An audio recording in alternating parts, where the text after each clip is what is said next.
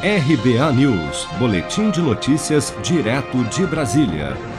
Agentes da Polícia Federal prenderam preventivamente, por determinação do ministro Alexandre de Moraes do Supremo Tribunal Federal, na manhã desta sexta-feira, o presidente nacional do PTB e ex-deputado Roberto Jefferson por suposta participação em uma organização criminosa digital montada para ataques à democracia. O pedido de prisão e de busca e apreensão partiu da própria Polícia Federal, que, durante as investigações no âmbito do novo inquérito aberto por ordem de Moraes para apurar a atuação de milícias digitais na internet, classificou como criminosos os ataques de Roberto Jefferson a ministros do Supremo e a outras instituições através de postagens e vídeos publicados nas redes sociais. Em um desses vídeos mais recentes, o ex-deputado afronta o presidente do TSE, ministro Luiz Roberto Barroso, afirmando que não haveria eleições caso o voto impresso, que foi derrotado esta semana na Câmara dos Deputados, não fosse aprovado. Vamos ouvir. Se não houver voto impresso e contagem pública de votos, não haverá eleição ano que vem. Barroso pode até zangar, bater pezinho, né, Barroso? Mas se não tiver voto impresso e contagem pública, não terá eleição ano que vem. Povo do Brasil, ouça o rufar dos tambores. O que diz o garantidor da lei e da ordem?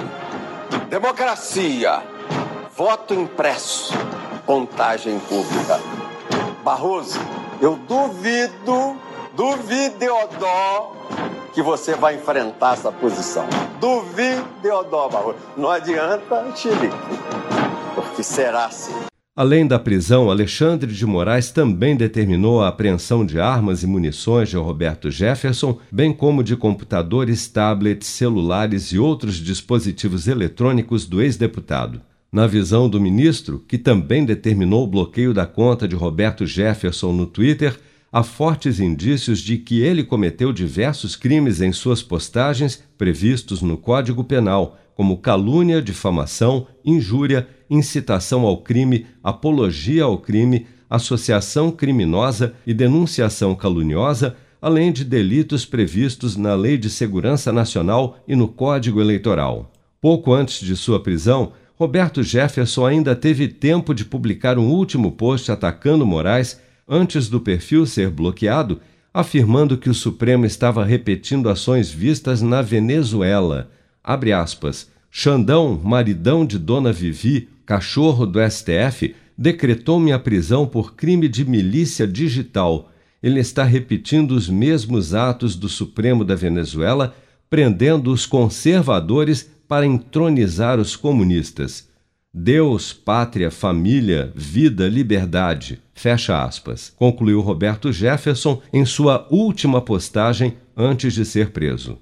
Se você quer começar a investir de um jeito fácil e sem riscos, faça uma poupança no Sicredi. As pequenas economias do seu dia a dia vão se transformar na segurança do presente e do futuro. Separe um valor todos os meses e invista em você. Poupe com o Sicredi, pois gente que coopera cresce